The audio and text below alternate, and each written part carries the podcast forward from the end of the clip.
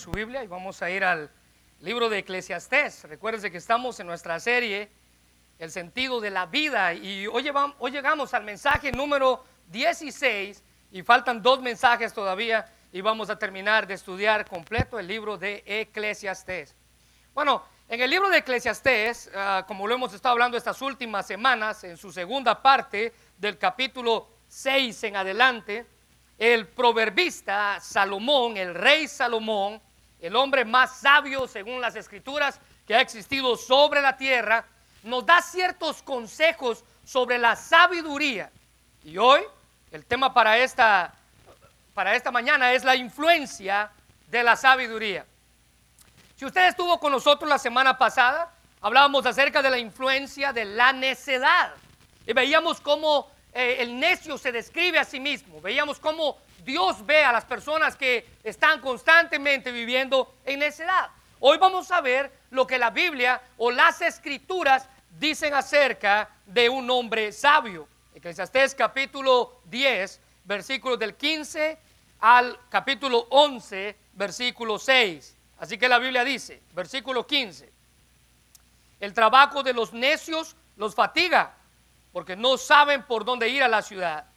Hay de ti tierra cuando tu rey es muchacho y tus príncipes banquetean de mañana. Bienaventurado tu tierra cuando tu rey es hijo de nobles y tus príncipes comen a su hora para reponer sus fuerzas y no para beber. Por la pereza se cae la, la techumbre y por la flojedad de las manos se llueve la casa. Pero el placer se hace el banquete y el vino alegra a los vivos y el dinero sirve para todo. Ni aun en tu pensamiento digas mal del rey, ni en lo secreto de tu cámara digas mal del rico, porque las aves del cielo llevarán la voz y las que tienen alas harán saber la palabra. Capítulo 11, versículo 1. Echa tu pan sobre las aguas, porque Después de muchos días lo hallarás. Reparte a siete y aún a ocho, porque no sabes el mal que vendrá sobre la tierra. Si las nubes fueren llenas de agua, sobre la tierra la derramarán. Y si el árbol cayere al sur o al norte, en lugar en el que el árbol cayere, allí quedará. El que al viento observa, no sembrará, y el que mira las nubes, no cegará. Como tú no sabes cuál es el camino del viento o cómo crecen los huesos en el vientre de la mujer encinta, así ignoras la obra de Dios, el cual hace todas las cosas. Versículo 6. Por la mañana siembra tu semilla y a la tarde no dejes reposar tu mano, porque no sabes cuál es lo mejor, si esto o aquello, o si lo uno y lo otro es igualmente bueno. Bueno, a simple vista, estos versículos, les vuelvo a repetir, son sabiduría pura. Recuérdese que Eclesiastés entra en la categoría de uno de los libros poéticos. Así que el rey Salomón, siendo él un escritor, estaba aquí usando, haciendo uso de la poesía que el Espíritu Santo había inspirado en su vida para darnos la manera en la que un sabio vive o para describir la manera en lo que se describe la sabiduría. Bueno, el predicador nos da aquí, dijimos la semana pasada, consejos prácticos para vivir sabiamente. Y yo espero, al igual que la semana pasada, que usted ya, haya puesto en práctica más de uno. Ah, pero lo que él hace en esta última sección es hacer una comparación entre la necedad y la sabiduría. Entre la sabiduría y la necedad. Y la semana pasada vimos la parte de la necedad, hoy vamos a ver la parte de la sabiduría. Salomón recalca la importancia de lo que significa la sabiduría. Recuerde que la sabiduría es el discernimiento práctico, es la destreza, la habilidad que tenemos en diferentes asuntos de la vida. Es también discernimiento para aconsejar, prudencia para gobernar. El rey constantemente habla de los reyes, de los, de los príncipes, de personas que están en autoridad. Cordura para vivir en la vida diaria y para tomar buenas decisiones.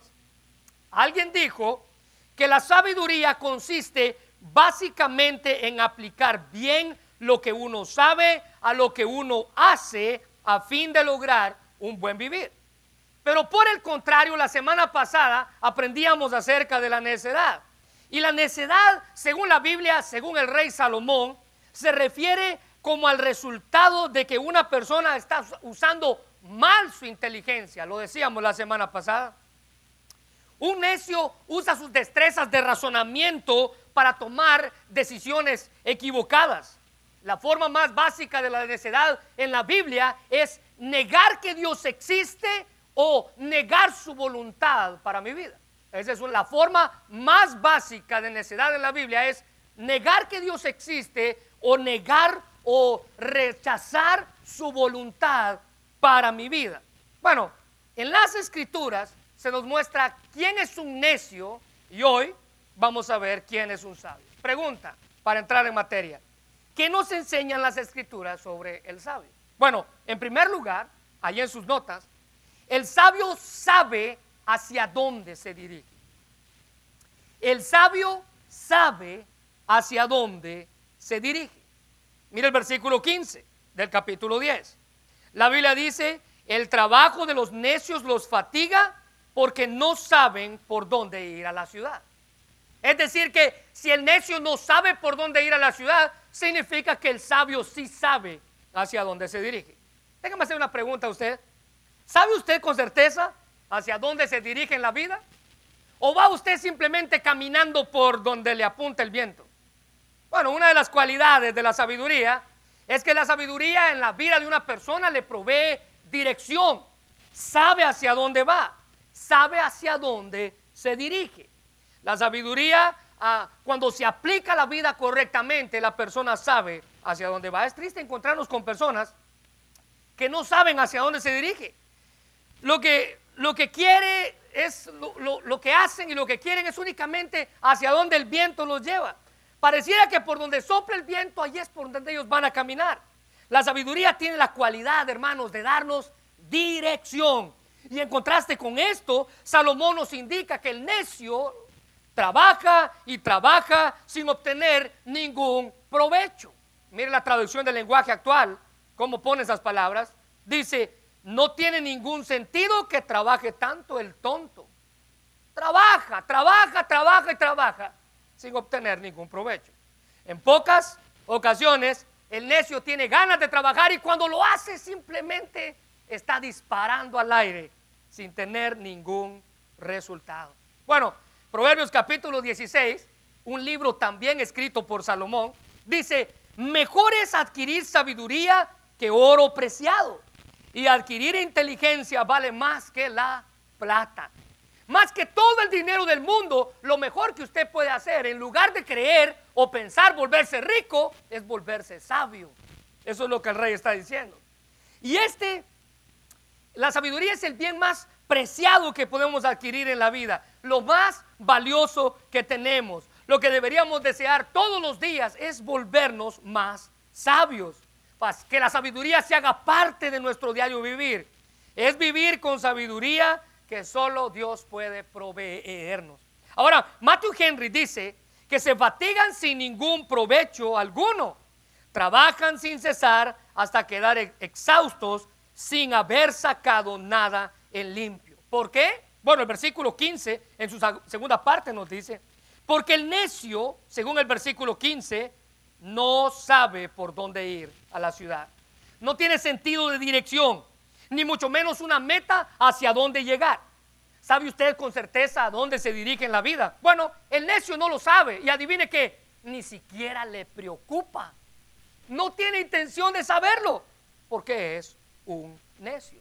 Un escritor decía que este, este pasaje del versículo 15 es una fina nota de sarcasmo este proverbio dice que una persona puede estar involucrada en discutir sobre los asuntos del universo que se pierde de lo que le preocupa a la persona común, es decir, cómo encontrar su camino de vuelta a casa.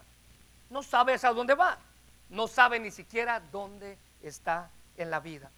Pero el sabio, por el contrario, él sabe. No sé si en todo este tiempo Usted se ha dado cuenta de este viaje que Salomón emprendió y que nosotros emprendimos con él. Pero la necedad es una decisión personal. Usted elige ser sabio o usted elige ser necio. Al igual que yo puedo elegir una o la otra, ahora déjeme decirle, usted no puede estar entre medio de las dos. Es decir, soy un poquito sabio y un poquito necio. No, usted tiene que elegir una de las dos. Ambas son elecciones y yo tengo la facultad de escoger una y al momento que yo elijo una, automáticamente yo rechazo la otra. Miren lo que dice Santiago, ¿se recuerda? Si necesitan sabiduría, dice Santiago, pídanla a Dios, pídanla a nuestro, vea cómo la, la nueva traducción viviente lo describe, nuestro generoso Dios.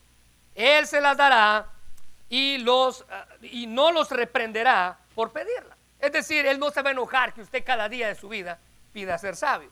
Y en Santiago capítulo 3, versículo 17, Él describe qué clase de sabiduría es la que Dios da. Dice que la sabiduría que proviene del cielo, la de Dios, es, ante todo, pura. No le hace daño a nadie. No es maliciosa. Ella es pura. Ella quiere lo mejor para usted como para las otras personas que están a su alrededor. Pero ella también ama la paz. No es peleonera, ella ama la paz. No es esa clase de sabiduría que usted usa para hacerle daño a otro. Esa no es la sabiduría divina. Siempre es amable, está dispuesta a ceder ante los demás, está llena de compasión y de buenas acciones, no muestra favoritismo y siempre es sincera. Pero el necio, por el contrario, se recuerda el versículo 3, que en la célula donde yo tuve la oportunidad de estar y dar el estudio, nos reíamos de esto. En el versículo 3 del capítulo 10, dice que el necio va por la vida diciéndole a todos lo necio que es. Se siente orgulloso de su necedad. Bueno, el doctor MacArthur dice que este proverbio, así le llama este pasaje, se usa para denotar la ignorancia con respecto a las cuestiones más ordinarias y que se extiende incluso a realidades espirituales. Si un necio no puede encontrar la ciudad, pregunta cómo podrá saber dónde encontrar. Él es necio, recuérdese, y no le preocupa seguir siendo necio. Ahora ve en segundo lugar, el predicador, que así es como el rey Salomón se describe en su libro de Eclesiastés, el predicador, el rey Salomón, nos dice y nos enseña que el sabio busca la madurez. El sabio busca la madurez. El versículo 16 dice, ay de ti tierra cuando tu rey es muchacho. Ahora el predicador señala que la dicha de un país en gran parte es el resultado del carácter de sus gobernantes. Vea esto. Vea un país donde sus gobernantes tengan un carácter moral muy bueno y ese país va a ser un país próspero. Vea un país donde sus gobernantes sean corruptos, teniendo un carácter moral muy malo y ese, ese país va a estar siempre en la miseria. El predicador afirma que aquel país que su gobernante, y vea, y quiero que subraye esto, por favor, ahí en su Biblia, en el versículo 16, es un muchacho. Salomón no tenía experiencia cuando él llegó al reino. Él se consideraba probablemente a sí mismo como un muchacho. De ahí que cuando Dios se le apareciera diciéndole que le iba a conceder lo que sea que él le pidiera, cualquier cosa que él le pidiera, Salomón, siendo nuevo en el cargo y considerándose inexperto e inmaduro, siendo rey, no dudó ni un segundo en pedir sabiduría para gobernar. Es como si Salomón dijera, soy un muchacho y necesito sabiduría. Primera de Reyes capítulo 3, versículos 7 al 9, nos relata este pasaje que ya lo hemos mencionado muchas veces en esta serie. Ahora pues, Señor mi Dios, Dios se aparece a Salomón y le dice, Salomón, pídeme lo que quieras que yo te dé y yo te lo voy a conceder. Y vea la respuesta del rey Salomón al inicio de su reinado. Ahora pues, Señor mi Dios, tú me has hecho rey en lugar de mi padre, pero yo soy como un niño, subrayelo por favor, pequeño, que no sabe por dónde ir. Sin embargo, aquí estoy en medio de tu pueblo escogido una nación grande y numerosa que no se puede contar. Versículo 9, vea la petición que este hombre hace. diciendo yo soy un niño, dame un corazón compasivo y comprensivo que pueda gobernar bien a tu pueblo y sepa la diferencia entre el bien y el mal, pues, ¿quién puede gobernar por su propia cuenta a este pueblo tan grande que es tuyo? Así que cuando se le dio la oportunidad al rey Salomón de tener lo que él deseara, la Biblia dice que él pidió sabiduría. La reina Valera dice corazón entendido para poder guiar al pueblo y para tomar decisiones correctas. Déjeme decirle que nosotros también podemos pedir esta misma sabiduría. ¿Recuerda Santiago? Cualquiera que tenga falta de sabiduría, pídala a Dios, al generoso Dios, quien se la va a dar. Ahora, note que Salomón pidió sabiduría para llevar a cabo su trabajo. No pidió que Dios le hiciera el trabajo por él. Él pidió sabiduría. Y esto nos enseña a nosotros que no debemos pedir a Dios que haga por nosotros lo que Él quiere hacer a través de nosotros. Por el contrario, debemos pedirle que nos dé sabiduría para saber qué hacer y el valor que necesitamos para continuar adelante. Ahora, no piense que el tener gente joven en el gobierno es algo malo, aunque aquí nos da esa idea, pero ahorita vamos a aclarar de qué significa. Israel en su historia tuvo muchos reyes que eran niños cuando tomaron el poder y fueron reyes muy, pero muy buenos. Siendo cargos, siendo jóvenes, siendo niños en cargos importantes en el pueblo. Incluso niños pequeños. Y uno de los ejemplos más claros que estoy seguro que viene a su mente y a la mía es la vida del rey Josías, quien tenía ocho años cuando comenzó a reinar. Imagínense, ocho años cuando el pequeño Josías subió al reino y él venía de su abuelo un rey perverso, de su padre un rey perverso, que era lo que a él le tocaba hacer. También un rey perverso.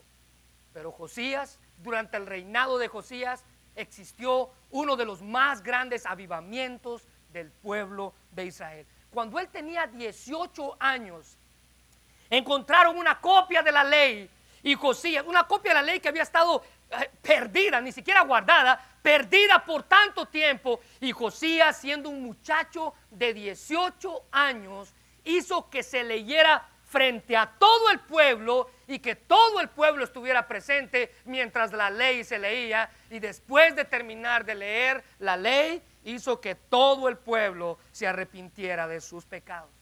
Uno de los más grandes avivamientos del pueblo de Israel ocurrió en el reinado de un niño de 8 años cuando ese niño cumplió 18 años.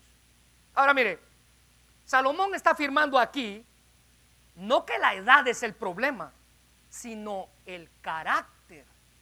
Así que al mencionar un muchacho, literalmente lo que Salomón está señalando es la inmadurez. La inmadurez.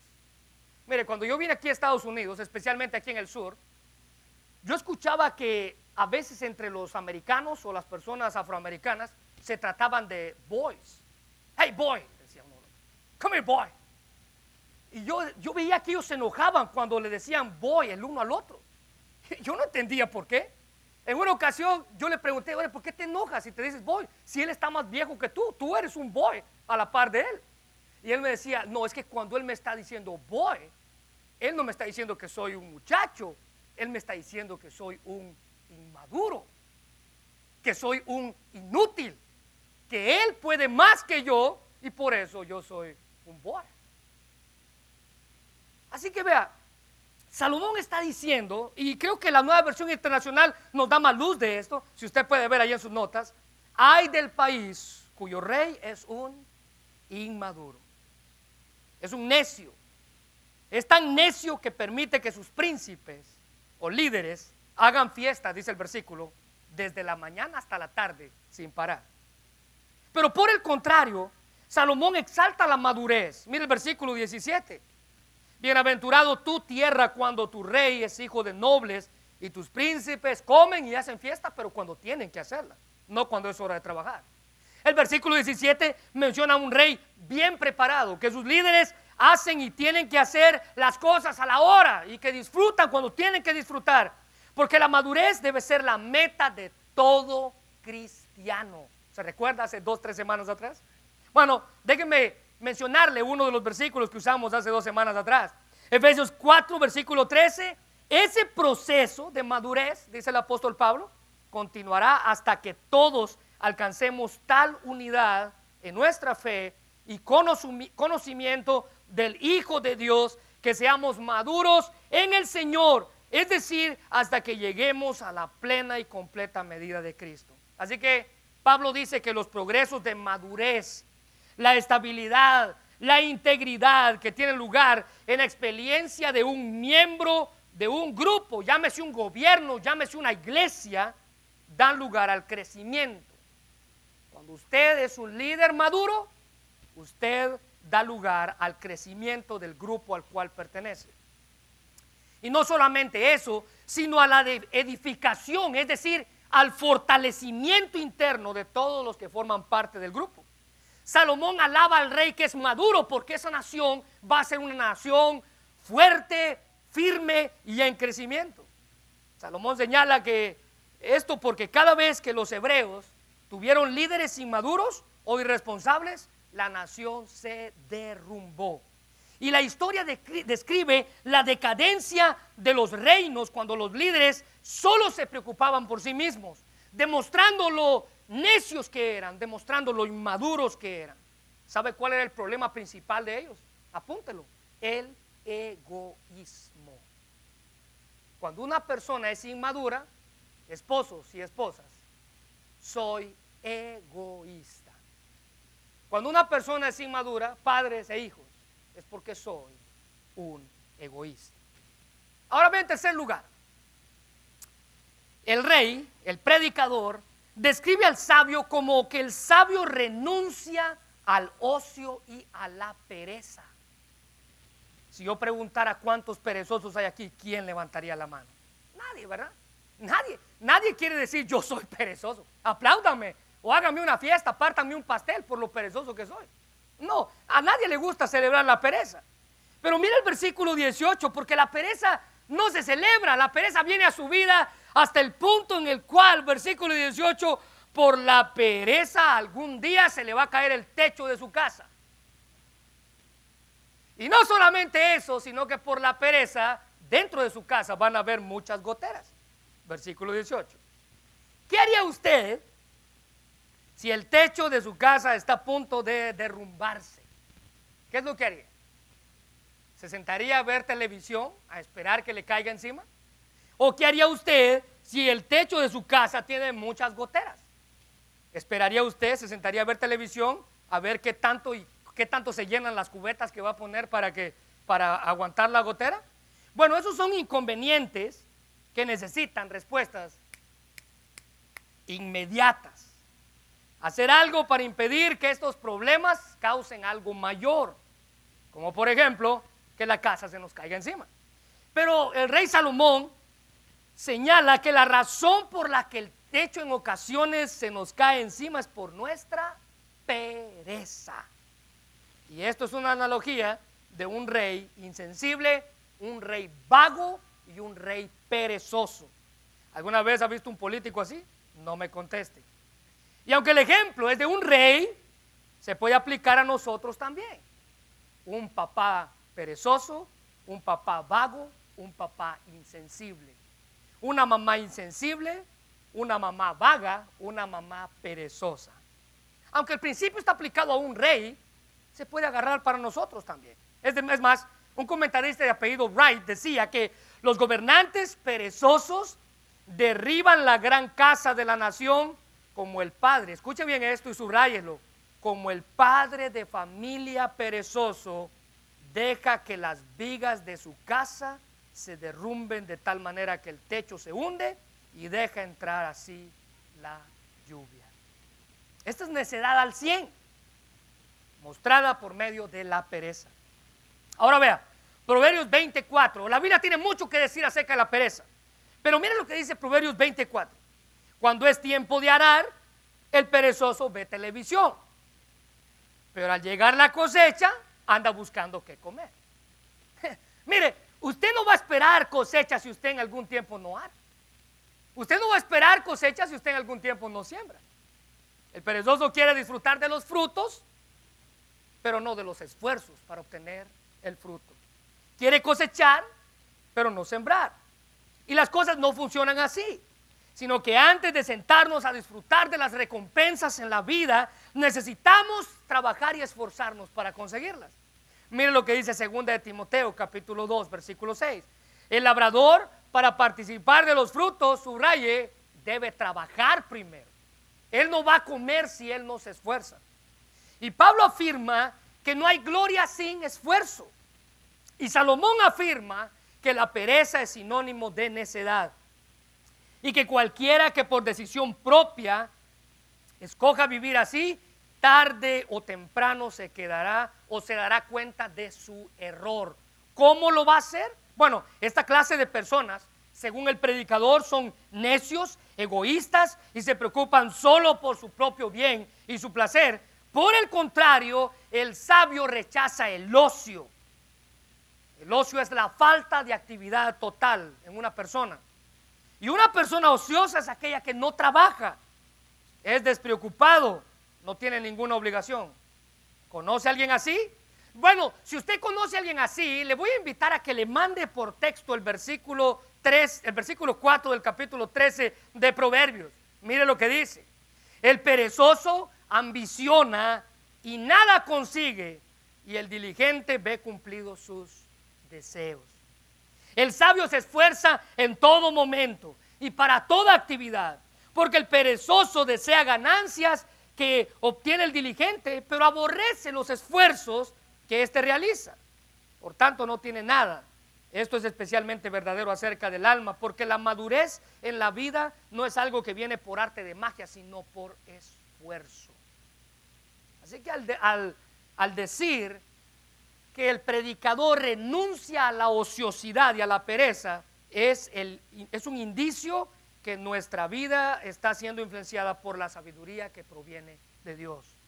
Porque la inclinación natural de aquel que se considera sabio es hacia el esfuerzo y hacia la dedicación. Ahora vea el número cuatro. Vea cómo Salomón describe al sabio. El sabio sabe cómo disfrutar de la vida. El sabio sabe cómo disfrutar la vida. Mire el versículo 19. Por el placer se hace banquete y el vino alegra a los vivos y el dinero sirve para todo. Ahora, el sabio sabe cómo disfrutar de la vida, tenga o no tenga. Él aprende cómo disfrutar. Si una persona tiene la, mire, si una persona tiene ah, la oportunidad de disfrutar un gran banquete, disfrútelo con alegría, gócelo, goce una buena comida, porque Dios en su misericordia le ha permitido ser parte de ello. Disfrútelo. Fue Dios quien a través de su bendición, dado a su trabajo y a su esfuerzo, el que usted hace cada semana, puede poner esa clase de comida en su mesa cualquier banquete que usted se imagine. Pero ¿qué tal? Escuche bien.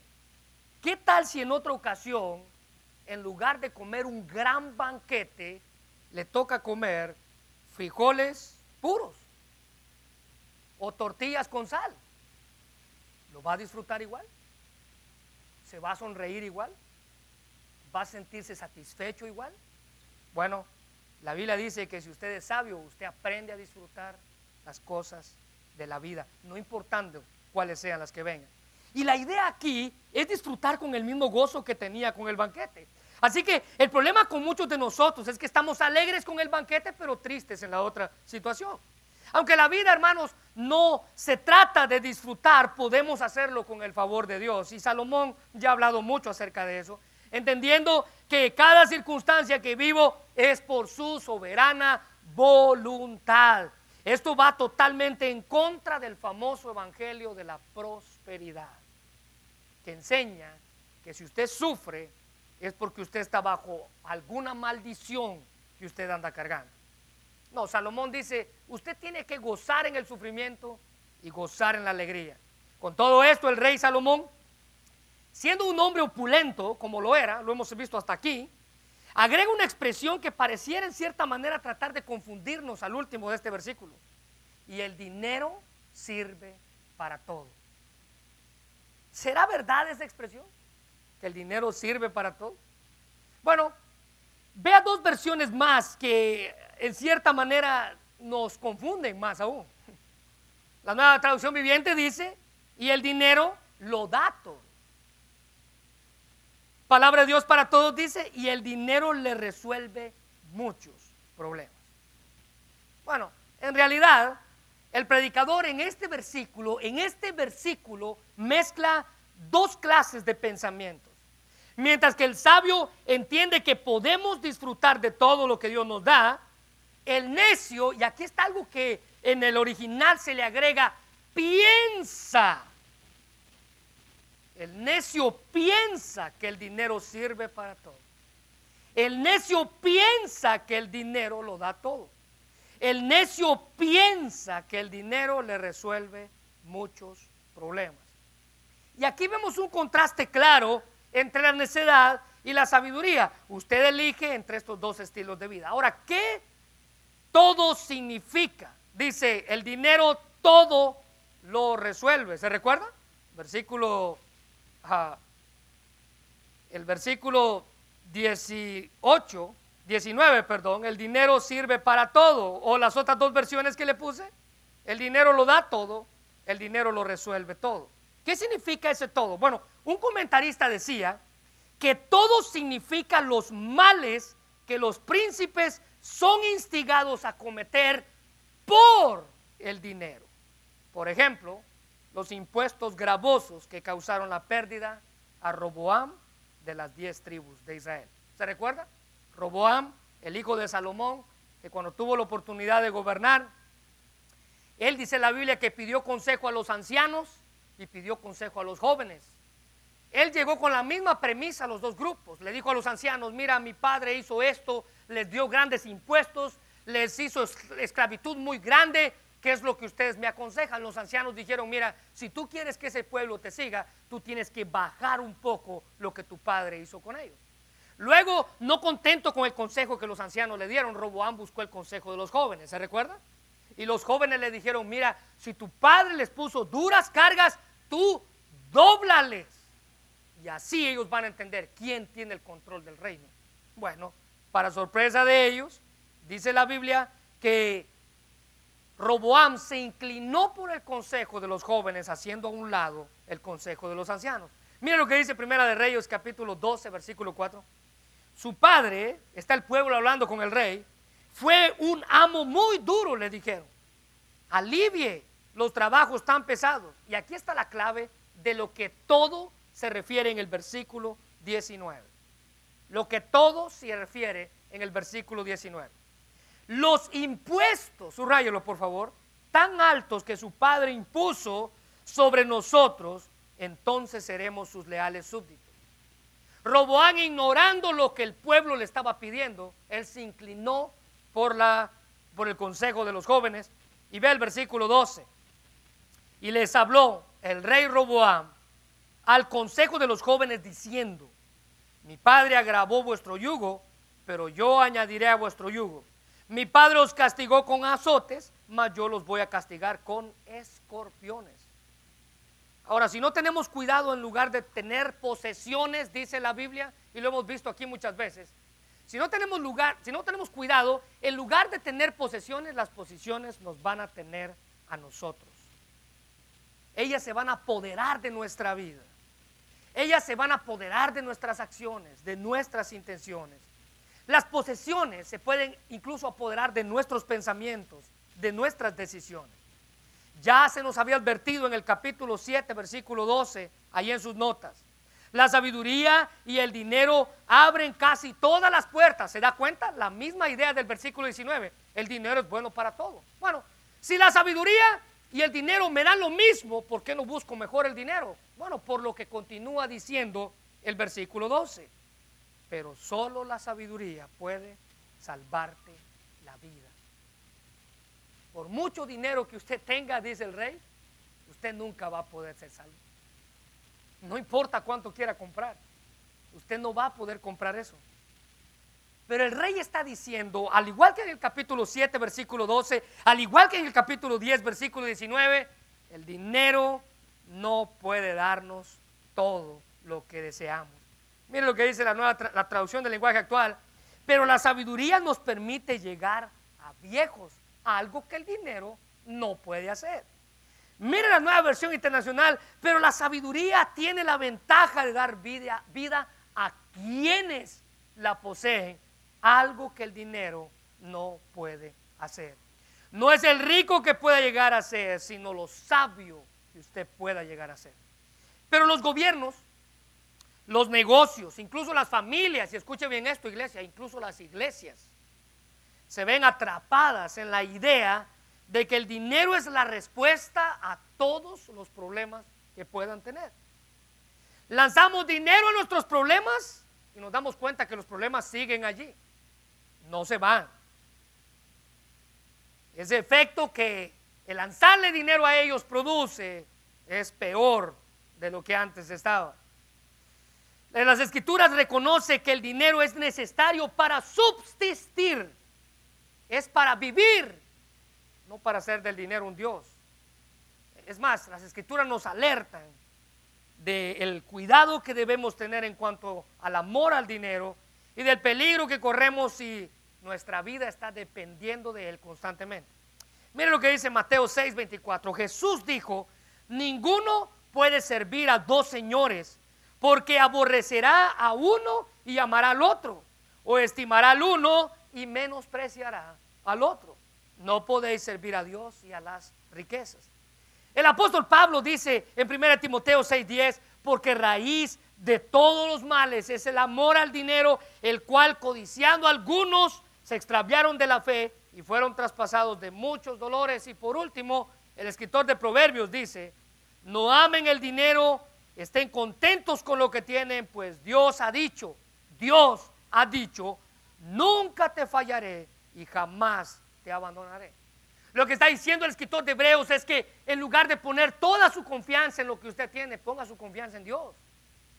Lo que usted tiene algún día se va a acabar, se va a perder, va a volar, pero Dios nunca nos va a fallar. ¿Cuántos creen eso? Bueno, el dinero es bueno para subsistir, pero el dinero es peligroso, porque nos engaña al hacernos pensar que la riqueza es la forma más fácil de obtener todo lo que queremos. ¿Cuál es el deseo de muchas personas hoy en día? Es, quiero ganarme la lotería, hacerme rico, para nunca tener que volver a trabajar. ¿Sabe? Esa clase de gente le haría muy bien investigar. Usted se da cuenta, yo siempre lo he dicho, ahora es ignorante el que quiere, porque con el Google y el Internet usted puede tener muchos facts, muchas eh, cosas por conocer. Sería bueno que usted ponga en Google, hágalo, ya lo hice, por eso se lo recomiendo. Ponga los problemas que las personas que se han ganado la lotería han encontrado. Se va a sorprender de lo que va a leer. Quiero hacerme rico para tener, para ya no tener que trabajar. Bueno, el amor al dinero, según la Biblia, es pecado, ya que confiamos en Él en lugar de confiar en Dios para resolver nuestros problemas. Lo que va en pos de sus promesas son cosas vacías. Lo que ellos, lo que Él ofrece es algo vacío, debido a que puedas tener una banca muy llena de dinero, pero una bancarrota espiritual. Y Salomón aquí habló con la voz de un rey malvado e imprudente, dijo alguien. De ahí que él nos aconseje, mire el versículo 20, no hables mal del rey, aunque sea este malo, negligente, versículo 20, no vaya a ser que se dé cuenta de lo que diga, o que un pajarito vaya y se lo dice, dice el versículo 20. Salomón habló con la voz de un rey malvado e imprudente. Ahora ve el versículo, o la número 5, por favor. capítulo 1, versículos 1 al 3. El número 5 es que el sabio se enfoca en la generosidad. La quinta cosa que el rey describe la sabiduría es que el sabio se enfoca en la generosidad. Mire el versículo 1. Echa tu pan sobre las aguas, porque después de muchos días lo hallarás. Y uno de los resultados de la sabiduría es ser generoso. El pensar en las necesidades de los demás en lugar de las mías únicamente. Recuerde que el necio quiere todo para sí, pero el sabio piensa en otros. Mire, esta semana pensó en otros usted. Pensó en las necesidades que otros pudieran tener. Pensó en las necesidades de otra persona. Bueno, la generosidad es socorrer a los necesitados. Y, y vea lo que dice el versículo 1. A la larga, esto va a traer recompensas. Mire Proverbios capítulo 19, versículo 17. Prestarle al pobre es como prestarle a Dios. Y Dios siempre paga sus deudas. ¿Entiende eso usted? Darle al que, al que, al que no tiene, dice el, eh, Salomón, dice el rey Salomón, darle al que no tiene es como darle a Dios y no se preocupe porque Dios nunca se queda con nada. Así que la exhortación del predicador es a ser generosos. Versículo 1. Echa tu pan sobre las aguas, porque después de muchos días lo hallarás. Recuérdese que la manera en la que el rey está escribiendo aquí es en una forma poética. Usted me puede decir, si echo un pan al agua, ese pan se va a deshacer. Si echo un pan al agua, los pescados se lo van a comer. Si echo un pan al agua, los patos o cualquier otra ave se las va a comer. Pero esa figura fue sacada de la costumbre de echar semilla desde los botes sobre las aguas desbordadas del río Nilo. Ahora vea qué interesante. Porque mientras un bote iba en el río, se tenía la costumbre de esparcir semillas para que las corrientes se las llevaran a lugares donde había más necesidad. Y de un tiempo a otro tiempo, estas semillas tocaban tierra pantanosa y comenzaba el fruto a brotar. Era como que usted empezara a esparcir cosas en el río y el río se las llevaba a las personas que la necesitaban. El flujo de esas aguas, el grano brotaba en las aguas y llegaba a todos los necesitados. Es más, escuche bien esto, porque todo tiene simbolismo. Al mencionar aguas en ese pasaje, si usted puede hacerle un círculo y póngale a la par en su Biblia, esas aguas expresan en el original multitudes. Eso significa. En vez de aguas, la palabra ahí en el original es multitudes, mostrando así el carácter sin esperanza de a los que se les mostraba la generosidad. Salomón nos exhorta a hacer el bien y a no mirar a quién. Gálatas capítulo 6, versículo 9. Así que no nos cansemos de hacer el bien. Eso es lo que la línea de lo que el rey está diciendo. A su tiempo cosecharemos numerosas bendiciones si no nos damos por vencidos. Ahora vea, cuando usted siembra generosidad, usted no está esperando que alguien más sea generoso con usted. Eso no está hablando el rey. Pero lo que Pablo está diciendo aquí, en el capítulo 9, capítulo 6, versículo 9, dice que si usted siembra en algún punto en su historia usted va a cosechar, al igual que las semillas en el río Nilo. Pablo desafía a los de Gálatas y nos desafía a nosotros a seguir haciendo lo bueno y confiar en Dios para que Él nos dé los resultados. A su tiempo cosecharemos bendiciones, pero la clave está en nuestra constancia. Mire el versículo 10 del capítulo 6. Por lo tanto, siempre que tengamos la oportunidad, hagamos el bien, subraye esto por favor, a todos. Haz bien sin mirar a quién. Pero Pablo especifica algo, en especial a los de la familia de la fe. ¿Sabe qué triste sería esto, hermano? Que usted fuera generosa con la gente fuera de la iglesia y no fuera generosa con la gente dentro de la iglesia. Pablo dice, ese sería un problema. Usted no entendió el principio. Debemos ser generosos con todos. Pero Pablo dice, mayormente la reina Valera, con los de la familia de la fe. William Barclay habla acerca de este pasaje y él comenta y dice, Pablo termina recordando a sus amigos que el deber de la generosidad puede que nos resulte molesto, pero el que haya echado su pan sobre las aguas lo va a hallar a su debido tiempo, haciendo referencia a Eclesiastés capítulo 11, versículo 1. Ahora vean, en sexto lugar, y ya para terminar, el sabio sabe qué cosas son certeras. El sabio sabe qué cosas son certeras. El doctor MacArthur dice que el mundo está lleno de cosas sobre las que uno no tiene el control, incluyendo los propósitos de Dios. Y en muchas ocasiones el necio ignora qué cosas son certeras en la vida, como el hecho de que si morimos en nuestros pecados, usted y yo vamos a vivir en una condenación eterna. Hay necios que ignoran eso. Hay muchas personas que ignoran que si usted muere en sus pecados, usted va a estar destinado a una condenación eterna. Pero para contrarrestar la ignorancia de las personas que viven en su necedad, el predicador pasa a darnos ejemplos que nos dan sabiduría de cosas simples que son certeras en la vida, así como la certeza que existe en una ley llamada gravedad, que dice, la ley de la gravedad, que todos los objetos van al centro de la tierra. Mire, déjeme decirle algo. Esta ley es certera, existe. Si usted no sabe que existe, pruébela. Súbase al techo del edificio y aviéntese. Va a ver que quiera usted o no, la niegue usted o usted diga que ya existe, la ley de la gravedad existe. ¿Y qué dice la ley de la gravedad? La ley de la gravedad dice que todos los objetos van al centro de la Tierra. Que a mayor el peso del objeto es la velocidad con la que ella va al centro de la Tierra. Es decir, que entre más pesado es el objeto, más rápido va a dar con su objetivo, que es el centro de la Tierra. Bueno, así hay cosas que son certeras.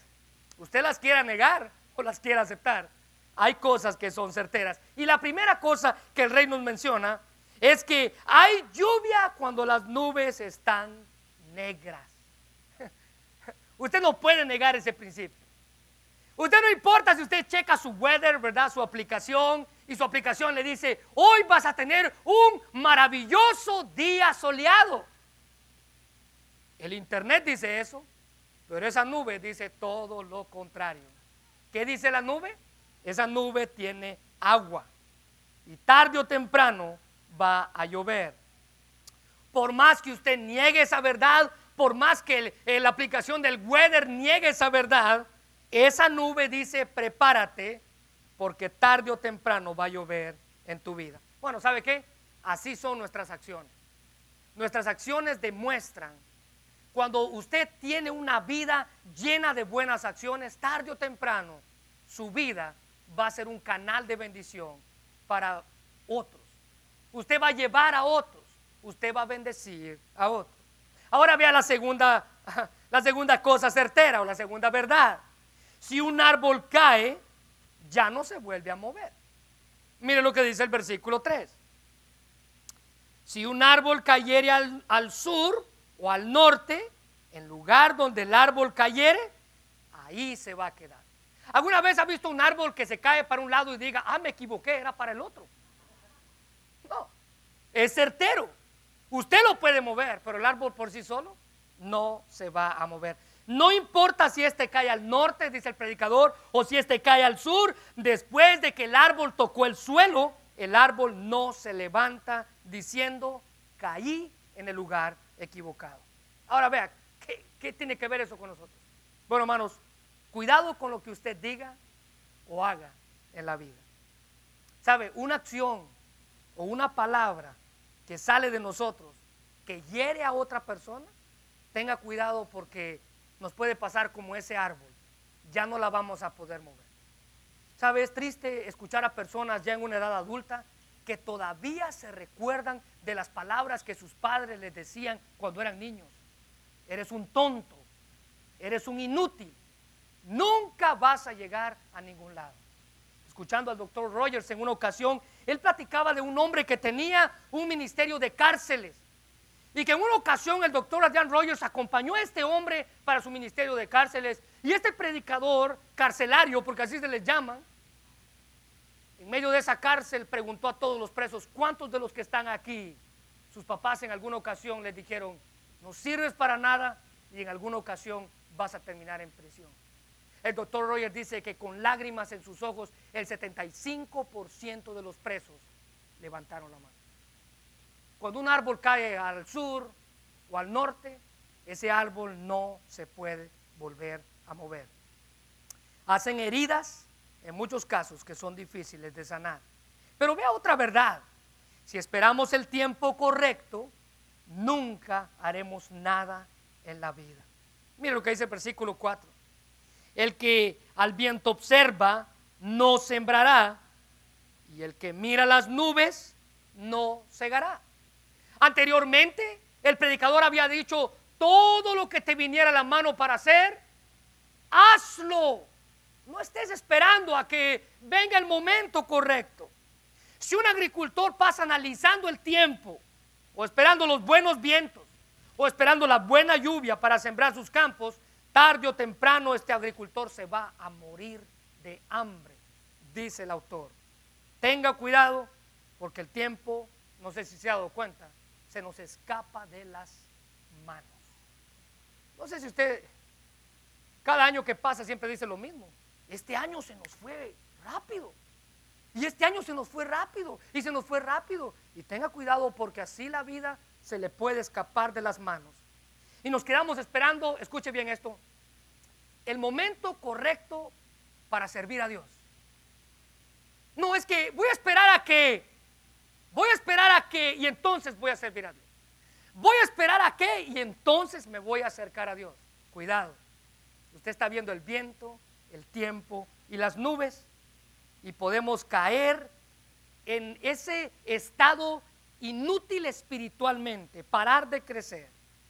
Oh, vea, puedo quedarme en la infancia de mis hijos y usted puede perderse la infancia de sus hijos y decir, Ah, ¿Cómo me gustaría que mis hijos ya crecieran para que, y esperando el que ellos crezcan y crezcan y crezcan, el que ellos fueran bebés, tuvieran cuatro, seis años, se les escapa de las manos. Usted me ha escuchado decir siempre esto, hermanos, aprovechemos cada etapa de nuestros hijos, disfrutemos cada etapa de nuestros hijos. Pero ¿sabe qué otra cosa usted puede perderse por estar viendo el viento, las nubes y esperar el tiempo correcto? Muchos se pueden perder incluso la primavera de su matrimonio. Y llegan a una edad adulta, a una edad de vejez, donde usted se encuentra con una mujer que ni siquiera conoce en su casa. ¿Por qué? Bueno, simplemente porque siempre pasaba viendo las nubes, los vientos y los tiempos y se perdió la primavera de su matrimonio, enfocándose en cosas superficiales, pleitos sin sentido enojos sin base. Nos estamos perdiendo la primavera de un matrimonio. Y en cuarto lugar, y esto ya para terminar, otra de las cosas que son certeras y que nos podemos perder en la vida es la obra de Dios en mi vida. Mira el versículo 5, ya con esto terminamos. Como tú no sabes cuál es el camino del viento, es decir, usted no sabe para dónde va el viento, usted lo siente, pero no puede predeterminar hacia dónde se dirige, o cómo crecen los huesos en el vientre ah, de una mujer encinta, una mujer embarazada. Usted sabe que está creciendo, pero usted no sabe cómo lo hace. Así ignora la obra de Dios, el cual hace todas las cosas. Pero nuestra limitación de conocimiento, dice el rey, podemos llegar incluso a ignorar lo que Dios ha hecho en nuestras vidas. Así como ignoramos hacia dónde se dirige el viento, así como ignoramos cómo crecen los niños en el vientre de una mamá. Ignoramos cómo se forma la complejidad de un bebé dentro de otro ser vivo. Ignoramos una, ignoramos la otra, tenga cuidado. Porque usted puede vivir su vida ignorando lo que Dios está haciendo en ella. ¿Cómo Dios está obrando en usted? O las cosas que Él está permitiendo para llamar su atención. Dios está tocando su vida y a veces ignoramos lo que Él quiere hacer con nosotros. Bueno, el deseo de Dios para nosotros es que podamos crecer en sabiduría. La pregunta en esta tarde es también ese su deseo. ¿Quiere usted crecer en sabiduría? ¿Desea usted ser sabio o ser rico en la vida? Bueno, el deseo de Dios es que yo pueda ser sabio. La pregunta es si ese también es mi deseo. Ah, es la oración de mis noches. Dios, ayúdame a vivir con sabiduría. Bueno, la sabiduría va a influenciar cada etapa de mi vida en la que yo permito. Recuerdes, yo me hago más sabio cuando dejo que Dios obre más y más en mí. Santiago decía, ¿tiene usted falta de sabiduría? Pídasela a Dios, a nuestro generoso Dios, que nos va a dar abundantemente y sin reprocharnos cuántas veces vengamos delante de Él diciéndole, Dios, ayúdame a ser más sabio.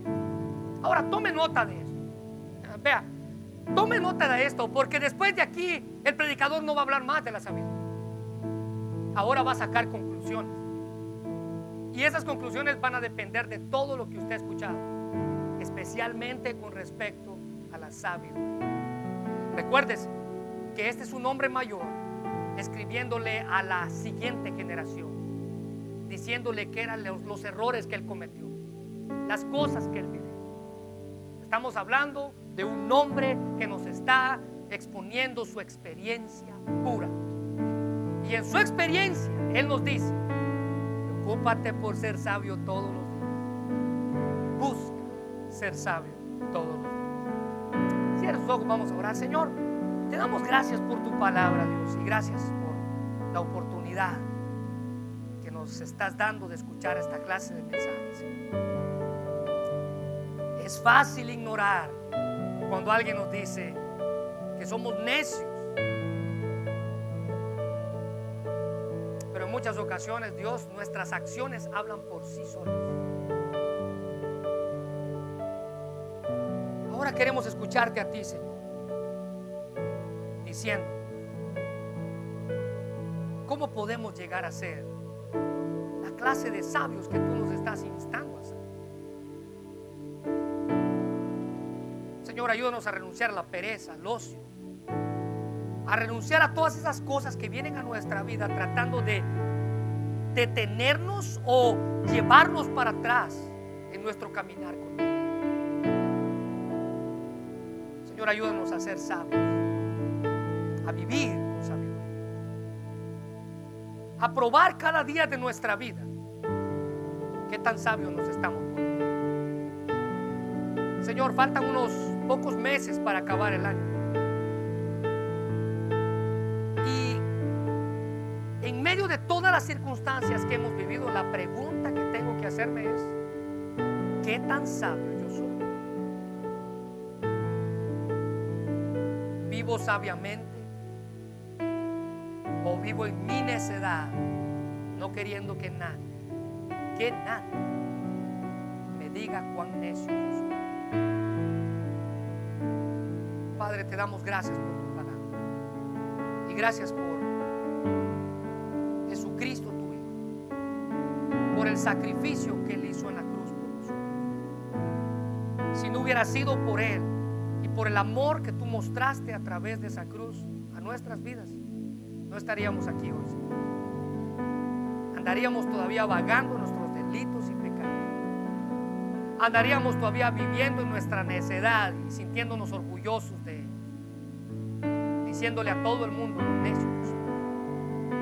Pero fue por tu sacrificio, por tu amor, que nos permites estar en este lugar, disfrutar de tus bondades. Por eso te damos gracias. Queremos pedirte en esta hora que tú nos muestres podemos llegar a ser tan sabios? ¿Cómo podemos llegar a alcanzar ese nivel de madurez que tú quieres que tengamos en nuestra vida? Señor, ayúdanos, porque estamos cansados de vivir de la manera en la que lo hacemos. queremos ser sabios para honrarte cada día. Esa es nuestra oración. Hermano, ¿se siente usted con falta de sabiduría? Quiero recordarle las palabras de Santiago. Cualquiera que necesite sabiduría, pídala a Dios. Nuestro generoso Dios, quien nos da abundantemente. Si usted está aquí hoy es porque Dios le permitió escuchar este mensaje. No, ahora no se vaya de aquí como que si nada ha pasado en su vida. Mejor escuche lo que Dios le está diciendo.